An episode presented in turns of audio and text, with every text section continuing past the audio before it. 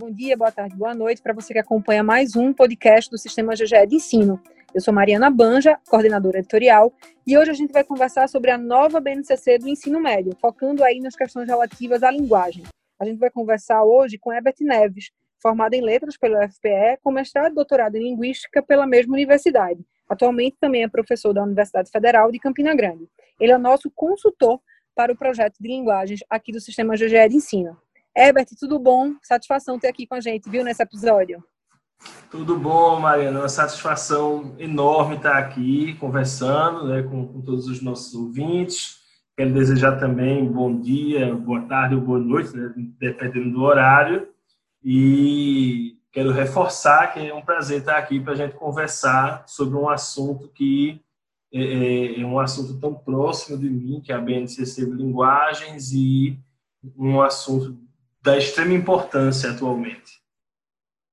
Herbert, para a gente não começar errado, o que, que a gente pode dar como primeira carta para quem está ouvindo para a gente sobre o que é a BNCC e como ela impacta no ensino, na aprendizagem, na rotina dessas escolas? A BNCC ela é um documento, tá? é um documento parametrizador, um documento norteador, é um documento de base de caráter normativo. Isso é muito importante para a gente entender né, a BNCC, esse caráter normativo. Diferentemente dos PCN, né, que são os parâmetros curriculares nacionais, que já meio que norteavam a educação no Brasil há, mais de 20 anos, e como o próprio nome diz, davam parâmetros, é, davam é, caminhos a serem seguidos, a base não. Tá? A Base Nacional Comum Curricular ela é o norte e ela é obrigatória em todos os sistemas de ensino, todas as secretarias de educação. É preciso seguir o que está dito na base. Agora, seguir o que está dito na base como forma de indicação. Né? Não significa que a gente vai pegar exatamente a base e vai adotar essa base. A base ela é o, o, o, alimento, ela é a fonte de referência para a construção dos currículos escolares. Né? E quando eu digo currículos escolares, os sistemas de ensino, as secretarias de educação precisam construir os seus currículos a partir da base, os indicadores necessários para a formulação desse currículo, para a organização do sistema escolar, para indicação de habilidades, de conteúdos e organização de disciplinas e por aí vai. É, Bert. Então, dito isto, né, já que a BNCC é esse documento norteador de caráter normativo, que tipo de espírito, né, que tipo de valor essa BNCC traz para a gente enquanto membro de um processo de educação? Bom, a BNCC, ela não é tão diferente assim de vários outros documentos que a gente já teve e tem ainda na história da nossa educação. LDB, PCN, outros né, que, que vieram dessa, dessa questão. Então, a, a, como esses documentos, a BNCC ela tenta trazer para a educação os valores da sociedade contemporânea. Então, é, é, ela reforça esse papel da escola que é preparar os estudantes para a vida, que é integrar os jovens à sociedade, que, que é fazer com que eles vejam acontecer nesse primeiro contato social, digamos assim, que eles vão ter, que é na escola, é, questões e problemáticas do dia a dia, questões e problemáticas contemporâneas. Então, a BNCC ela é totalmente construída, ela é totalmente pensada numa educação do século 21. É uma educação para o século 21. Então, questões que estão em alta na sociedade atualmente, é, é, e aí eu vou já trazer um exemplo que já vai puxar para a área de linguagens, mas que também está presente na matemática, nas ciências humanas,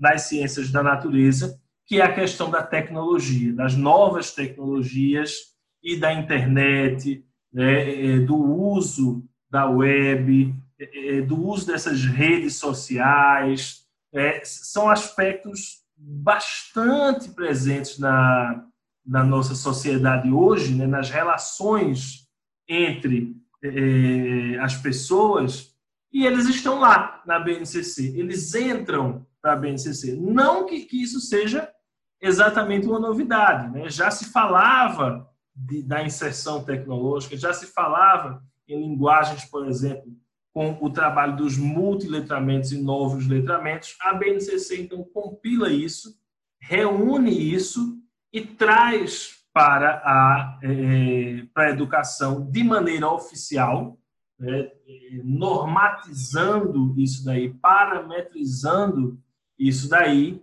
é, para a educação. Então, a gente tem vários outros aspectos que, de uma sociedade contemporânea que estão presentes nessa BNCC. Só citei um com relação à questão das tecnologias. Herbert, pensando um pouco agora a partir da, da ótica dos sistemas de ensino, né? E aí falando um pouco do, do nosso trabalho aqui no sistema GGE. Você já teve a experiência de construir conosco nosso material de fundamental, ensino fundamental 2, né? Que já está todo, digamos assim, contemplado com, com essa revista, né? Com esse novo olhar e com esse novo parâmetro que a BNCC traz para a gente. De que maneira a gente percebe essa nova BNCC no material? Que tipo de abordagem você poderia destacar que a gente já fez, por exemplo, no material do fundamental? E, claro, o que a gente também está planejando para esse material do ensino médio, em especial para o primeiro ano? O principal aspecto né, que, que a gente pode aproveitar dessa BNCC para poder explicar o projeto do sistema são os campos de atuação social. Tá? Esse conceito de campo de atuação social também não é um conceito novo, também não é um conceito é, é, é, é recente. Ele, ele dialoga, por exemplo, com o, a noção de esfera de circulação de Bakhtin, que produziu sua teoria no começo do século XX, primeiro quartel, digamos assim, do, do século XX. É, e que chegou aqui para o Ocidente bem depois, mas pelo menos desde a década de 60 aqui no Brasil. Então, é, é, a partir de então, a, esse componente curricular, língua portuguesa, além das práticas de linguagem, né, que os PCN chamavam de eixos, é, é, leitura, oralidade, produção escrita e análise linguística, ele vai organizar esse currículo, ele vai organizar esses conteúdos em campos de atuação social. O que é isso? Isso, inclusive, casa com a resposta que eu te dei na última pergunta, né, de trazer questões contemporâneas para é, BNCC. É, um campo de atuação social vai ser um, um, domínio discursivo, uma esfera social em que um, uma pessoa da sociedade, né, qualquer participante da sociedade, vai utilizar determinadas práticas de linguagem. Então, a gente fala, por exemplo, de um campo jornalístico. Então, esse campo jornalístico, ele engloba todas as práticas de linguagem que são realizadas nesse campo jornalístico. Que na sociedade a pessoa vai ler um jornal, vai ler um editorial, vai ler uma notícia, vai interpretar essa notícia, em alguns momentos vai precisar produzir um texto, um texto de opinião que vai, vai ser publicado num jornal, por exemplo.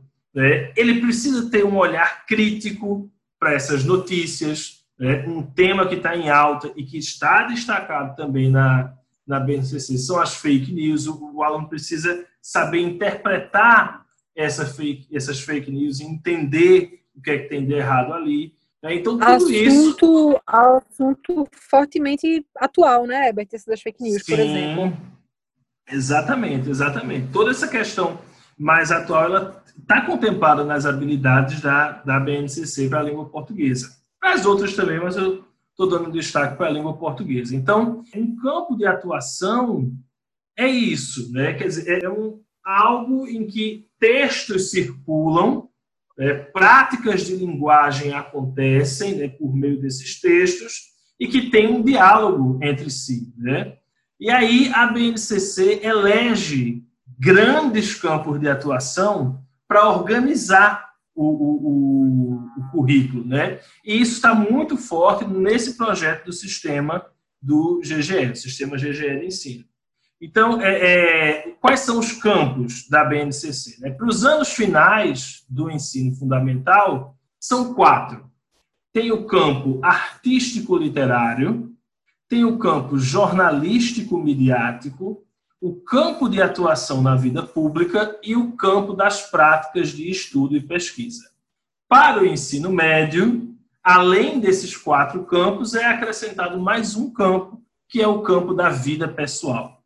É, são textos que o, o, aluno vai utilizar mais de perto ali em sua vida pessoal. Então, esse, esse campo vem também para o ensino médio para organizar esse currículo. Então, é, é as unidades né, do, do, do sistema, do currículo do sistema, e os capítulos em que isso é organizado, é, estão organizadas a partir desses campos de atuação. Então, é desses campos de atuação que saem os gêneros textuais que vão ser trabalhados, os conteúdos de leitura, né, os procedimentos de leitura atrelados a esses campos, a, a esses gêneros textuais, os temas que vão ser trabalhados dentro de cada um desses gêneros, os aspectos linguísticos e semióticos, né, a depender da natureza do texto, é, é, os procedimentos de produção escrita, as práticas de oralidade, tudo isso está presente na organização do, do, do currículo, do sistema,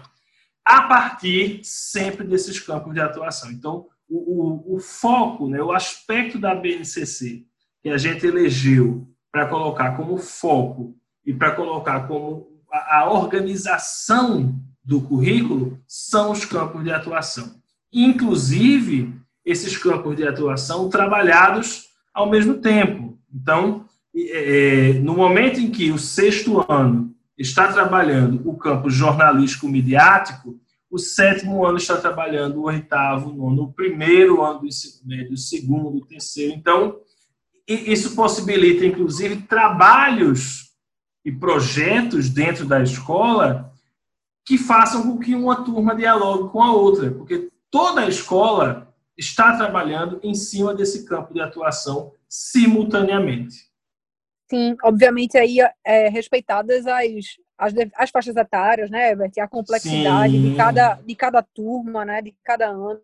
Esse campo de atuação social, né, é, de, de uma primeira visão assim, pode até parecer que ele seja é, homogêneo, digamos assim, mas não. Né? Dentro do campo de atuação social, a gente tem a heterogeneidade também nas práticas de linguagem, de práticas mais simples a práticas mais complexas.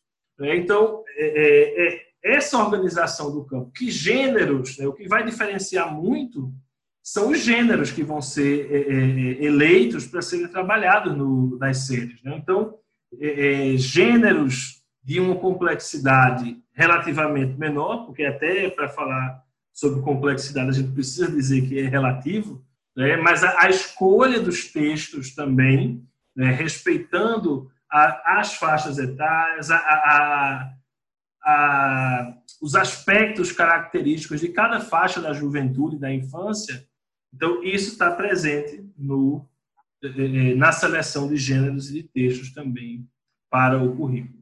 Herbert, falando um pouco ainda sobre o nosso material inédito, né? Esse que a gente está fazendo para o primeiro ano do ensino médio. É, eu vi na, na, sua concepção do projeto que a gente prevê novas caixas, por exemplo, para esse material, né? O que difere um pouco do que a gente tinha trabalhado no, no ensino fundamental anos finais e o que não deixa de ser uma inovação, né, para esse aluno que está chegando, tá chegando no ensino médio.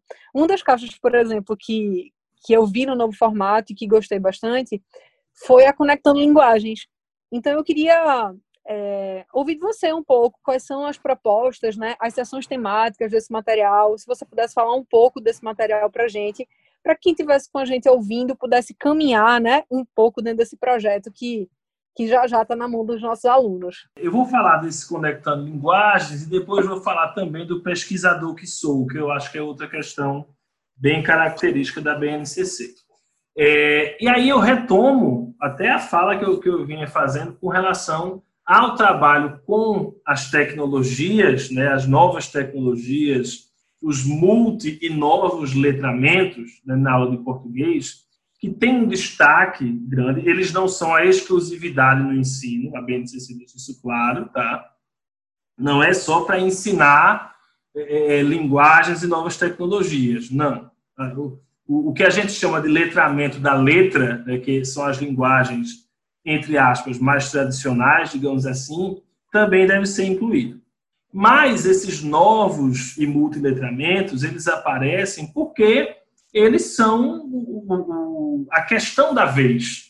Né? Eles são a atualidade em matéria de textualização. Né? As formas de textualizar, as práticas de linguagem adquiriram novos contornos e adquiriram muitas nuances diferenciadas a partir da internet, né? a partir do uso da internet. Então, esse box específico que eu propus para vocês, que é o Conectando Linguagens, é uma forma de fazer sempre essa questão dos novos e multiletramentos, dos gêneros textuais da internet estarem presentes e dialogando com o material né, dialogando com os conteúdos que são trabalhados nesse currículo. Então, é, nessa caixinha, vai ser apresentado para o aluno algum gênero digital, então, um tweet, uma playlist, uma, ou uma playlist comentada, é, é um, uma postagem de Facebook, é, é, ou um link para o, algum podcast ou para algum é, videoblog, qualquer gênero dessa natureza, a BNCC elenca vários, ela lista vários desses gêneros, que não são só conteúdos. Né? A ideia é que tenham, a um determinado momento, em que esses gêneros são objetos de conhecimento, mas não necessariamente esses gêneros precisam ser apenas conteúdo, eles podem estar presentes de maneira transversal na aula do professor de português para fazer o aluno se aproximar desse assunto, desse conteúdo. Né? Porque essa linguagem, inclusive eu digo isso em todas as formações que eu dou, né? essa linguagem ela é muito mais dominada pelos alunos do que por nós, professores. Né? Então, a, a é, isso traz uma proximidade maior para os alunos. Então, por exemplo, eu estou estudando é, é, barroco, né, num, num, dos, das frentes de literatura, ou isso poderia até acontecer em outras disciplinas. Estou estudando Revolução Francesa, em História, por exemplo, e aí, de repente, vem aí um, um tweet de 2020 né, que faz alguma piada ou que, ou que recontextualiza alguma imagem, algum trecho, alguma coisa do Barroco ou da Revolução Francesa, por exemplo. E aí há um diálogo entre esse conteúdo e as práticas de linguagem virtuais, né? as práticas de linguagem na internet. E aí essa sessão Conectando Linguagens é para isso, né? é para trazer um, um, um, trazer o assunto para o dia a dia desse aluno na internet. Né? E isso casa com essa proposta de esses novos letramentos estarem presentes de maneira recorrente na aula de português. Né? Eu estou dizendo de português, mas pode ser em qualquer área, qualquer é, componente curricular. Né? Outro aspecto também da BNCC que aparece né, nesse projeto é a questão do letramento acadêmico, é a questão da, da, das práticas de pesquisa. Durante muito tempo, e isso assim, até recentemente, eu diria que uns 10 anos, ou até menos, tá, atrás, é, é, a gente tinha essa ideia de que a prática de pesquisa era feita na universidade, era feita no ensino superior.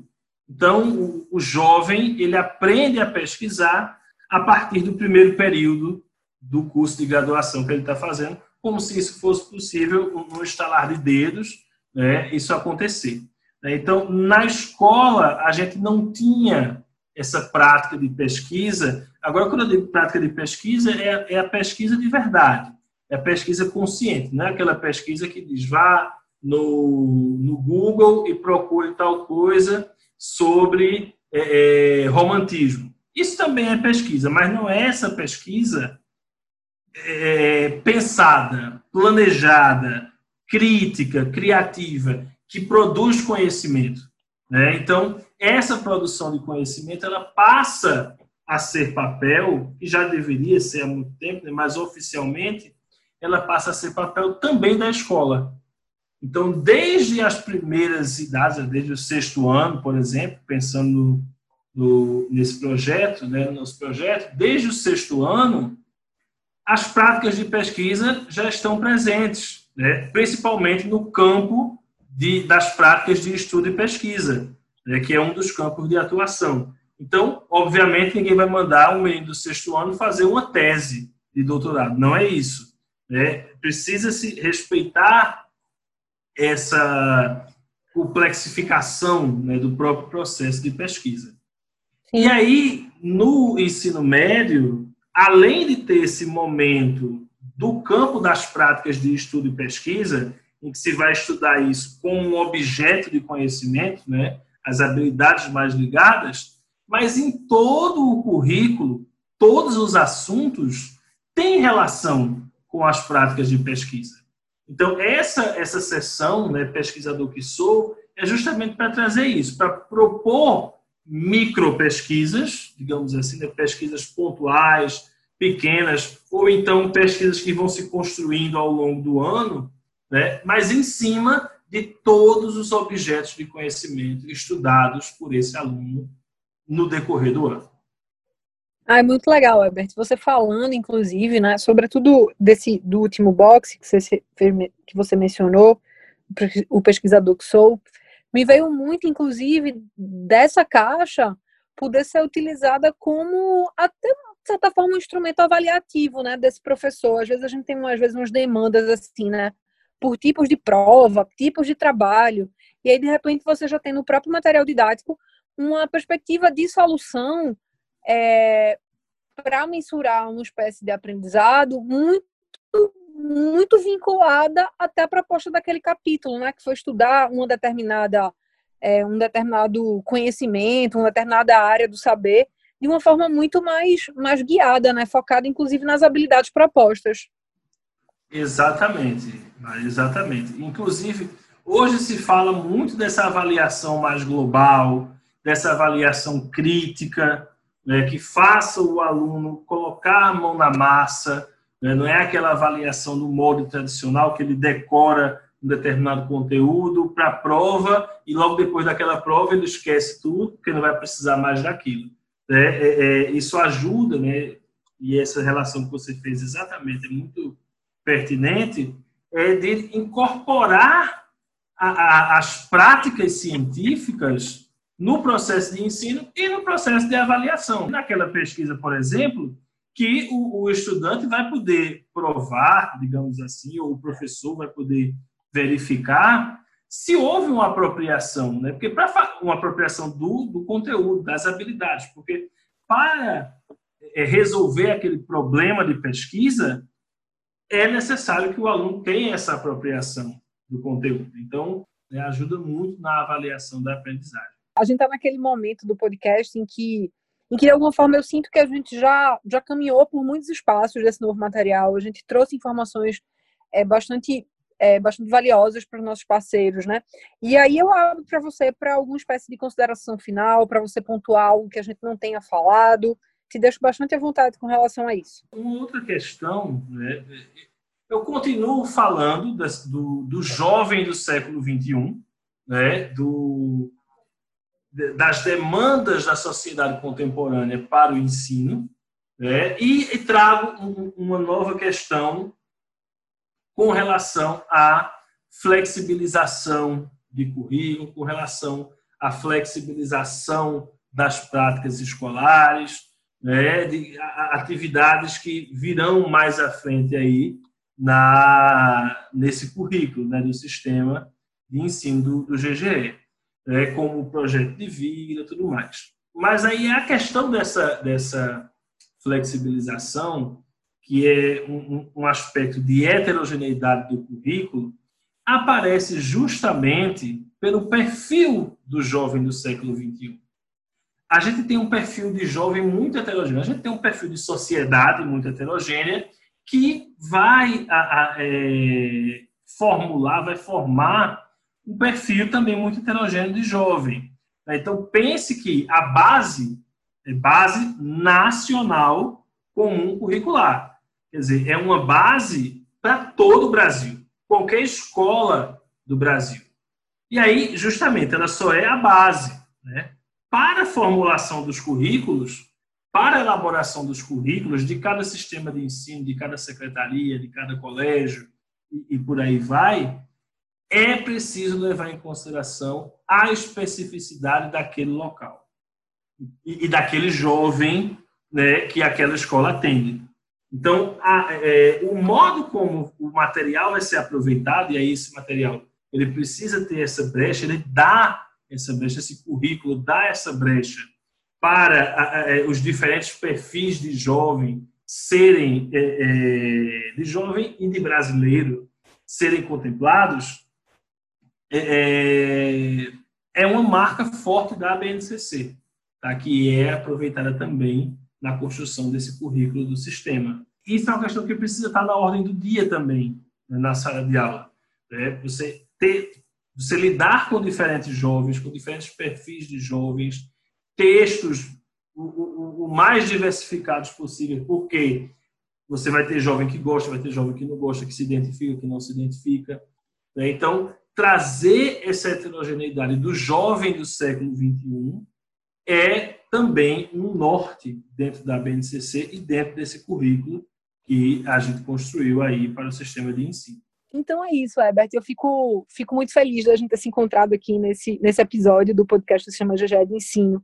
Te agradeço mais uma vez a aula que você sempre dá aqui para a gente. Agradeço por tua disponibilidade. Muito obrigada. Eu que agradeço, Mariana, o convite. Né? É, é, é muito bom para mim poder conversar dessas coisas que a gente estuda na universidade e sobre esses documentos né, do, do ensino de língua portuguesa. Eu gosto muito de conversar com os professores é, e, e, trabalhar com relação ao, ao dia a dia da sala de aula. Tá? Então, mais uma vez, obrigado aí pelo convite e estamos aqui às ordens. Então é isso, gente. Eu encerro mais um podcast do Sistema GGE de Ensino. Agradeço demais a presença, a participação do nosso consultor para o projeto BNCC Ensino Médio também, né? já foi do Fundamental e agora do Médio, professor Herbert Neves. Para você que está ouvindo a gente, eu continuo desejando um bom dia, uma boa tarde, uma boa noite e até a próxima edição do nosso podcast do Sistema GGE de Ensino. Até a próxima.